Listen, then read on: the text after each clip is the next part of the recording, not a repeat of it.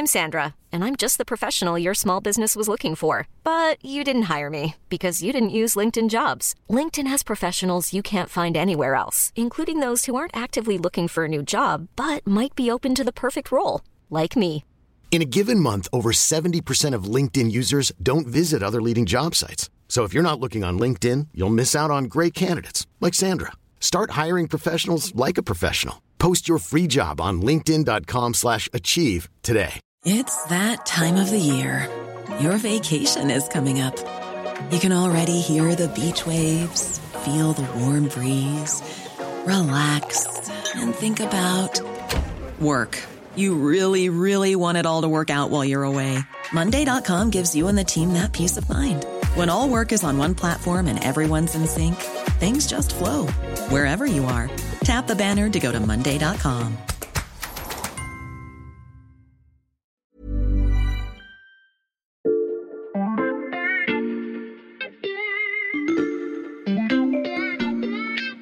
Salut, c'est Margot Lanuzel. Nous sommes le mardi 17 janvier 2023. Bienvenue dans La Loupe, le podcast quotidien de l'Express. Allez, venez, on va écouter l'info de plus près.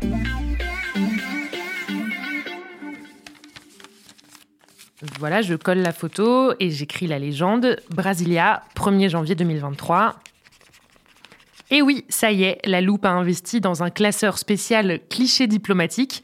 Vous le savez, on s'en sert souvent comme point de départ pour raconter les équilibres géopolitiques, et on s'est donc décidé à les réunir dans un album. Je viens d'y ajouter une photo, cette fois pas de poignée de main, mais huit personnes et un chien devant une immense foule vêtue de rouge. La scène se déroule devant le palais présidentiel brésilien pour la cérémonie d'investiture du président Lula élu en octobre. Sur les marches, les soldats de la garde présidentielle sont au garde à vous. Dans le public, on agite des drapeaux du Brésil, on applaudit, on filme. Selon la tradition, c'est l'ancien chef de l'État, Jair Bolsonaro, qui aurait dû remettre l'écharpe de président à son successeur. Mais en son absence, tout a été réorganisé. Au centre, il y a donc Lula, et autour de lui, des citoyens qui représentent toute la diversité de la nation. Un enfant noir, un ouvrier métallurgiste, un cuisinier, un enseignant, un jeune homme handicapé et surtout Raoni, le défenseur emblématique de la forêt amazonienne. Et ça, c'est tout sauf un hasard, car l'Amazonie est le symbole des dérives de l'ancien président Bolsonaro. Pendant son mandat, la déforestation et le crime organisé y ont explosé, alors que tout était en place pour tenter de sauvegarder cette immense forêt.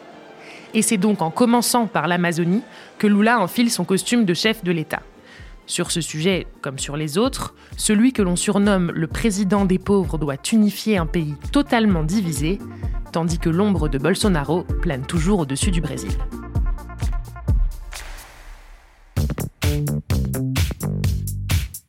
La photo que je viens d'ajouter à notre album m'a été envoyée par Charles Carrasco, ancien correspondant à Rio et chef des infos à l'Express. Salut Charles. Salut Margot. Et tout au long de ce podcast, nous serons aussi en ligne avec Chantal Reyes, correspondante au Brésil depuis Sao Paulo. Salut Chantal. Euh, bonjour Margot, bon G euh, comme on dit ici. Avec vous deux, on va donc s'intéresser à l'enjeu que représente l'Amazonie pour Lula de retour au pouvoir. Mais d'abord, j'aimerais bien qu'on situe un peu cette zone dont on va parler pendant tout notre épisode, Charles. Alors Margot, je t'ai amené une euh, petite carte, euh, donc pas que du Brésil, hein, mais de toute l'Amérique du Sud. Mhm. L'Amazonie, en fait, c'est une immense région traversée par le fleuve le plus long du monde, l'Amazone. Quelques chiffres pour qu'on voit un petit peu la, la taille de l'Amazonie.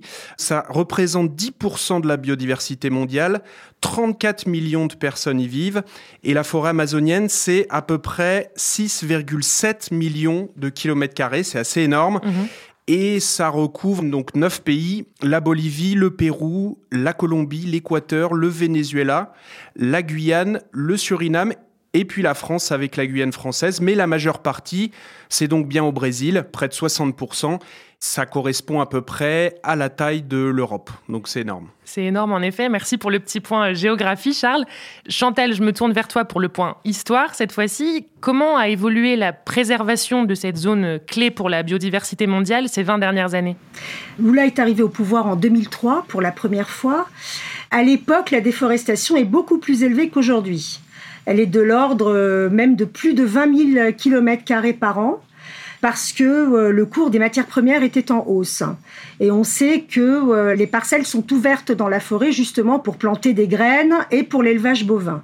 Donc il met en place une politique volontariste hein, avec sa ministre Marina Silva. Il lance un vaste programme de prévention et de lutte contre le défrichement. Il resserre les contrôles. Il prive les défricheurs des prêts concédés par les banques publiques. Et avec ça, le déboisement va reculer de près de 70% en 8 ans. Donc en 2010, lorsqu'il quitte le pouvoir, le déboisement n'est plus que de 7000 km, ce qui reste énorme, mais euh, on part d'une base de 21 600 km en 2002 à la veille de son arrivée au pouvoir et même de 25 000 km en 2003, donc lors de sa première année au pouvoir. La baisse du déboisement continue jusqu'en 2012. À partir de là, il repart à la hausse. Euh, jusqu'en 2019, qui est l'année de l'arrivée au pouvoir de Bolsonaro, la déforestation reste en dessous des 10 000 km par an. Et donc, tu l'as dit, en 2019, Jair Bolsonaro arrive au pouvoir. Qu'est-ce qui se passe à ce moment-là? Avant même son arrivée au pouvoir, le défrichement s'emballait déjà. Pourquoi? Parce que cette année-là, donc l'année de son élection en 2018, Bolsonaro fait campagne sur l'idée que la surveillance environnementale serait abusive et que cette supposée rigueur entravait le développement ou en tout cas euh, l'idée qu'il s'en fait. Et donc les gens qui détruisent la forêt pour vendre du bois, pour élever des vaches, se sont dit allons-y, on ne sera pas punis. Dès son arrivée au pouvoir en janvier 2019, il s'emploie à affaiblir et même à désavouer la gouvernance environnementale. Normalement, la police environnementale détruit les équipements des contrevenants pour éviter la récidive. Bolsonaro l'a publiquement désavoué en disant qu'elle ne pouvait pas détruire du matériel qui sert à produire. Donc en Amazonie, le message a été reçu 5 sur 5. Avec Bolsonaro, c'est l'impunité. Et pendant son mandat, il y a eu d'autres décisions comme celle-là qui ont pu euh, aggraver la situation en Amazonie? Ah oui, il y en a eu beaucoup. Un collectif spécialisé a recensé les mesures par lesquelles il a détricoté la gouvernance environnementale. Elle se monte à 401 décrets et actes administratifs préjudiciable à l'environnement et au climat, c'est assez impressionnant. L'autre facteur euh, très important, c'est que Bolsonaro a facilité l'accès aux armes à feu dans tout le pays et que ça a contribué à l'expansion du crime organisé en Amazonie avec une recrudescence de la violence dans la région, comme on l'a vu d'ailleurs avec l'assassinat du journaliste britannique Dom Phillips et de son guide brésilien Bruno Pereira. Et pourquoi c'est important? Parce qu'aujourd'hui, alors que Lula doit rétroagir, il y a un risque élevé d'une résistance armée de la part de ceux qui se sont habitués au laisser-faire de Bolsonaro. C'est dire si le défi est de taille. Et est-ce qu'on a des chiffres, Chantal, pour mesurer tous les effets qu'a eu la politique de Bolsonaro dans la région? Il faut expliquer que la gouvernance est très compliquée sur un territoire aussi grand. Normalement, elle devrait être partagée par tous les pays du bassin amazonien. Si on ajoute à ça euh, le laisser-faire total de l'État sous Bolsonaro, l'alliance avec le crime, comme disent les environnementalistes, on comprend pourquoi on a eu une hausse de 55% en un seul mandat, donc entre 2019 et 2022, du déboisement par rapport à la période précédente, hein, par rapport à 2015-2018. En chiffre absolu, ça nous donne 46 000 km sur 4 ans. 46 000 km de forêt partie en fumée pendant 4 ans. C'est l'équivalent de la superficie de la Slovaquie. Et comme le laisser-faire a été total, aujourd'hui, rétroagir devient beaucoup plus difficile pour Lula, d'autant plus qu'il y a ce facteur du risque de résistance armée que j'ai évoqué tout à l'heure. Oui, et j'ajoute un, élément euh, pour compléter euh, ce que disait Chantal, pour que les auditeurs euh, comprennent bien ce qui se passe. C'est vrai que la situation en Amazonie a fortement empiré. Hein. Sous Bolsonaro, c'est vraiment le pire président de l'histoire du Brésil sur ce point-là. Après, il faut quand même un tout petit peu nuancer, on va dire, la Lula et sa personnalité. Ne le présentons pas non plus comme un Khmer vert, on va dire. Lula et le Parti des travailleurs restent des productivistes qui n'ont pas non plus hésité à, défricher. Euh, il y a un projet, euh, c'est vrai qu'on s'en souvient, qui a été très critiqué euh, par les défenseurs de l'environnement et par Raoni lui-même qui s'est après, par la suite, rapproché, on va dire, de Lula. C'est Lula qui a relancé un vieux projet, le barrage hydroélectrique de Belo Monte en Amazonie, un projet pharaonique qui a eu des conséquences assez dramatiques euh, dans la région, qui finalement a produit beaucoup moins d'électricité que prévu. Il y a eu 40 000 personnes qui ont été déplacées, une augmentation du chômage, de la pauvreté et de l'alcoolisme dans la région. Lula a beau ne pas être un Khmer vert, son bilan en Amazonie est quand même bien meilleur que celui de Bolsonaro J'imagine, Chantal, que les habitants et les exploitants agricoles lui sont plutôt favorables. Oui, les populations indigènes sont favorables à Lula, mais du côté des exploitants, c'est tout à fait autre chose. Même ceux qui sont en règle ne sont pas contre la déforestation. Il y a un facteur culturel au Brésil. Le défrichement n'est pas quelque chose de répréhensible. Ça veut dire qu'on a le courage d'explorer, de faire quelque chose de zone inhospitalière. Et puis, il faut rappeler que sous la dictature, les généraux voulaient peupler la forêt pour la soustraire à de supposées convoitises étrangères. Et donc, ils ont encouragé son peuplement. Ils ont ouvert des routes dans la forêt. Ils ont permis son défrichement. Euh, donc, forcément, après, on est venu dire aux gens, mais il faut pas déboiser, c'est pas bien. L'autre argument, donc, c'est que le Brésil est l'un des greniers du monde, que si on arrêtait de déboiser, l'agriculture ne pourrait plus s'étendre. Or, c'est complètement faux. On l'a vu lorsque Lula a réussi à réduire le défrichement euh, lors de ses deux premiers mandats. Il n'y a eu aucune baisse de la production agricole, au contraire. Et ça, beaucoup de spécialistes le disent, et Lula l'a encore répété le jour de son investiture, le Brésil n'a nul besoin de défricher davantage pour continuer à être l'un des plus grands producteurs et exportateurs de denrées alimentaires. C'est parfait, merci à tous les deux pour ce bilan des 20 dernières années en Amazonie brésilienne. Il est temps de regarder vers l'avenir et à peine installé à son bureau de président, Lula agit déjà pour la région.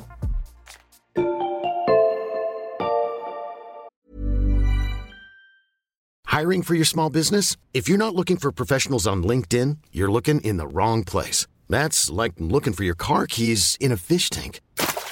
LinkedIn helps you hire professionals you can't find anywhere else, even those who aren't actively searching for a new job but might be open to the perfect role. In a given month, over 70% of LinkedIn users don't even visit other leading job sites. So start looking in the right place. With LinkedIn, you can hire professionals like a professional. Post your free job on linkedin.com slash achieve today.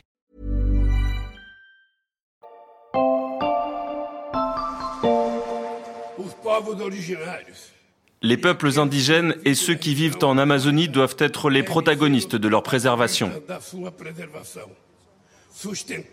et non pas être victimes d'un modèle qui détruit la forêt, un modèle qui génère des ressources éphémères pour quelques-uns et qui crée des dommages environnementaux pour la grande majorité. L'archive n'est pas très ancienne, elle date seulement de novembre dernier, pendant la COP27. Quelques semaines après sa victoire à l'élection présidentielle et alors qu'il n'était pas encore investi, Lula faisait déjà comprendre que le sort de l'Amazonie était au cœur de ses priorités et maintenant qu'il est officiellement président, Charles, son discours se traduit dans les actes. Oui, c'est ça. En fait, euh, bah, il a pris un décret concernant euh, l'Amazonie dès qu'il a été euh, investi. Il a notamment institué donc ce qu'on appelle une commission interministérielle permanente pour la prévention et le contrôle de la déforestation. Et il a réactivé aussi quelque chose qui est très important, c'est le Fonds pour l'Amazonie qui avait été créé en 2008 pour recueillir finalement des dons qui étaient destinés à des investissements dans la forêt en vue de sa préservation. Le fonds Amazonie était gelé en fait depuis 2019 euh, en raison euh, de divergences, on va dire, euh, sur la destination des fonds entre la Norvège et l'Allemagne, qui étaient les deux principaux donateurs, et le gouvernement Bolsonaro. Donc ces deux pays finalement ont dit qu'ils allaient remettre de l'argent au pot, et Lula a également révoqué un décret qui autorise l'exploitation minière dans les zones indigènes et les zones protégées au niveau environnemental. L'autre décision très importante et hautement symbolique, c'était le choix très attendu euh, de sa ministre de l'Environnement. Il a remis Marina Silva, euh, qui avait déjà euh, été sa ministre en 2003. Marina Silva est l'icône internationale de la protection de l'Amazonie, dont elle est d'ailleurs elle-même originaire. C'est elle qui avait piloté la politique de lutte contre le défrichement. Et Lula a annoncé la création d'un nouveau ministère, celui des peuples autochtones. Donc tout ça montre qu'il place la question de l'environnement et de l'Amazonie au sommet des priorités de l'État. Enfin, du moins dans le discours. On verra si la pratique euh, correspondra à ses intentions euh, déclarées, parce qu'il faut savoir qu'il a une coalition très hétérogène. C'est un affichage euh, dès le début de son mandat, mais c'est vrai que c'est très important bah, pour l'image du Brésil finalement. C'est-à-dire? Bah, C'est très important de parler de l'Amazonie, car l'Amazonie, en fait, c'est un sujet qui compte pour le Brésil et auquel les gouvernements étrangers sont finalement très sensibles. Il y a l'expression que tout le monde connaît finalement, que l'Amazonie c'est le poumon de la Terre.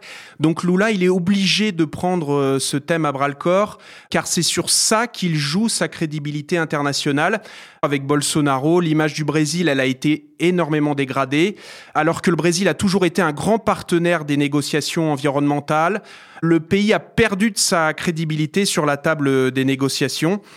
Et là, il faut montrer que finalement, le Brésil, il est de retour. Il l'a dit d'ailleurs pendant la COP27, le Brésil est de retour, que l'ère Bolsonaro, c'est fini, et que finalement, c'est une première étape pour détricoter ce qui a été fait avant avec Bolsonaro, pour ensuite reconstruire le Brésil. La communauté internationale, très clairement, elle est soulagée par l'arrivée de Lula au pouvoir. C'est d'autant plus important pour Lula que le Brésil a cruellement besoin de la coopération internationale pour protéger l'Amazonie dont dépend l'équilibre climatique de la planète. Pourquoi il a besoin de cette coopération internationale? Moins parce qu'il a besoin d'argent que parce que ça permet au gouvernement, en fait, de euh, contourner les réticences politiques. On sait que euh, Lula risque de buter sur l'opposition, par exemple, du lobby agricole au Parlement. Il risque de buter sur l'opposition de certains gouverneurs des États amazoniens, dont certains sont bolsonaristes. Mais le jour où ces gouverneurs vont voir qu'il y a des millions d'euros qui vont rentrer directement dans les caisses pour qu'ils protègent l'Amazonie, ce sera une autre affaire. Donc pour toutes ces raisons que vous venez de citer, un sursaut en Amazonie serait positif pour l'image du Brésil et pas seulement à l'international, Charles. Oui, clairement. Euh, c'est vrai que cela pourrait vraiment améliorer l'image euh, de Lula dans son propre pays. Il doit imprimer euh, dès le début sa marque. Il a bien conscience aussi que sur le plan intérieur, bah, il y a 58 millions de Brésiliens qui ont préféré voter pour Jair Bolsonaro au mhm. second tour. Beaucoup de Brésiliens, notamment ceux qu'on a vu faire éruption au Congrès, qui disent encore que le leader de la gauche est un dangereux communiste, qui veut faire du Brésil une sorte de Venezuela, tendance euh, Nicolas Maduro, qui le voit comme un voleur, qui a fait un séjour en prison pour corruption euh, avant d'être blanchi, euh, avec la grande quantité de fake news qui a circulé au, au Brésil.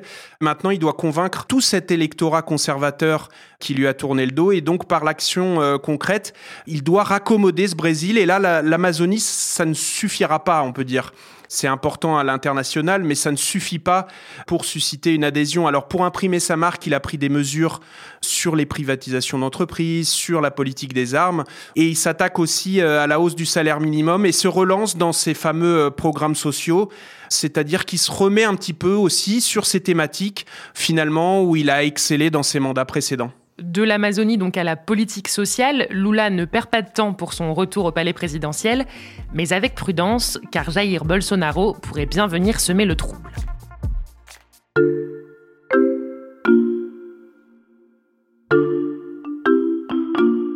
Alors Margot, je vais te faire une petite euh, devinette très rapide. Je sais que vous aimez ça à la loupe. Je t'écoute. Alors, si je te dis un homme politique, star des réseaux sociaux, un ancien président climato-sceptique, pour qui reconnaître la défaite est difficile et par ailleurs proche d'un électorat conservateur et religieux. Tu penses à qui? Euh, Est-ce que je peux donner deux réponses? Tu m'as vu venir. J'avoue que c'était un peu facile, mais la comparaison Trump-Bolsonaro est inévitable. Surtout quand on voit ce qu'il s'est passé euh, une semaine seulement après euh, l'investiture de Lula. Ça rappelle un peu ce qui s'est passé au Capitole aux États-Unis en janvier 2021. En début d'après-midi, les partisans de Jair Bolsonaro forcent les cordons de sécurité. Ils parviennent à accéder à la place des trois pouvoirs et à investir le toit du Congrès. C'est vrai qu'il y a un phénomène de mimétisme, que Bolsonaro n'a jamais caché son admiration pour son modèle américain. C'est vrai que l'un de ses fils est proche de Steve Bannon, l'ex-conseiller de Donald Trump, mais il faut garder à l'esprit que ce qui se passe aujourd'hui au Brésil est bien plus profond et grave qu'il n'en a l'air. D'abord, il y a très longtemps que Bolsonaro met en cause la sécurité du vote, bien avant même l'élection de Trump. Ensuite, la démocratie brésilienne, qui est vibrante, reste une démocratie jeune et donc fragile. La dictature ne s'est achevée qu'en 85 et elle est très sérieusement mise à l'épreuve depuis déjà dix ans. Et il y a aussi une série de facteurs historiques et sociologiques qui montrent que le bolsonarisme n'est pas un phénomène importé des États-Unis, mais un phénomène qui a un ancrage local qui est d'ailleurs antérieur à Bolsonaro. Et aux États-Unis, Chantal, on a très vite vu Donald Trump poser à nouveau ses pions sur l'échiquier politique après sa défaite. Est-ce qu'on sait si Bolsonaro va faire pareil? Actuellement, euh, il est en Floride, où il est parti soi-disant en vacances, deux jours avant la fin de son mandat, pour ne pas se plier au rituel de la passation de pouvoir à Lula. Ses alliés le pressent de revenir pour prendre la tête de l'opposition à Lula et aussi parce qu'à la suite de l'insurrection de Brasilia, donc euh, le 8 janvier, des voix s'élèvent aux États-Unis même dans le camp démocrate pour que Joe Biden ne permette plus que Bolsonaro reste sur le territoire américain parce qu'il est accusé de porter la responsabilité intellectuelle de ce qui s'est passé. Bolsonaro risque des poursuites judiciaires au Brésil et en cas de condamnation, il pourrait devenir inéligible. Donc, il est difficile aujourd'hui de tirer des conclusions ou de prévoir son avenir politique. Mais s'il revenait, est-ce que Jair Bolsonaro pourrait toujours avoir une réelle influence? Alors c'est la grande question. Pour l'instant, il est le grand perdant de l'insurrection de Brasilia qui, au contraire, a renforcé Lula en créant une sorte d'union sacrée autour de lui. La popularité de Bolsonaro sur les réseaux sociaux, qui est en principe euh, son champ de bataille privilégié, où il est très influent, cette popularité sur les réseaux sociaux est en fort recul à cause de ces violences. Il faut savoir que les insurgés, si on peut les appeler comme ça, ces gens qui ont pris d'assaut les lieux de pouvoir euh, le 8 janvier, représentent en réalité une minorité fanatisée de ses électeurs. Les électeurs de Bolsonaro, dans leur grande majorité, ne sont pas des radicaux. Et cet électorat non fanatisé ne voit pas d'un bon œil ce qui se passe aujourd'hui. Est-ce que cet électorat peut encore se reconnaître dans le leadership insurrectionnel d'un homme comme Bolsonaro? C'est l'une des grandes questions qui se posent aujourd'hui. Oui, et c'est vrai qu'il y a une autre question aussi qui est délicate et qui va être un problème pour Lula euh, dans les semaines à venir. Le président donc s'apprête à retirer des postes aux 6000 militaires que Bolsonaro a placés à tous les étages de l'administration. On a vu qu'il y a eu une réticence d'une grande partie de l'armée euh, à son égard. C'est pas un hasard si les policiers militaires à Brasilia et l'armée ont été euh, finalement aussi longs à se mobiliser dans les premières heures de l'insurrection. Un début de mandat donc très agité pour Lula et qu'on va continuer de suivre avec vous deux. Merci beaucoup. Merci, à bientôt. À bientôt, merci. Chantal Reyes, correspondante de l'Express au Brésil, et Charles Carrasco, ancien correspondant à Rio et chef des infos. Vous pouvez retrouver tous leurs articles sur l'express.fr. Le premier mois d'abonnement numérique ne coûte qu'un euro en ce moment.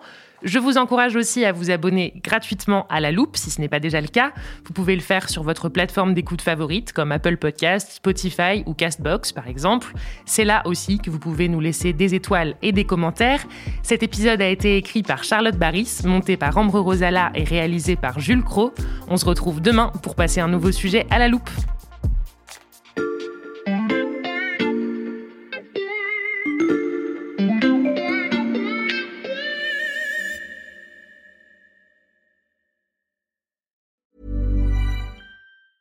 Even on a budget, quality is non-negotiable. That's why Quince is the place to score high-end essentials at 50 to 80% less than similar brands. Get your hands on buttery soft cashmere sweaters from just 60 bucks, Italian leather jackets, and so much more. And the best part about Quince, they exclusively partner with factories committed to safe, ethical, and responsible manufacturing. Elevate your style without the elevated price tag with Quince. Go to quince.com slash upgrade for free shipping and 365-day returns.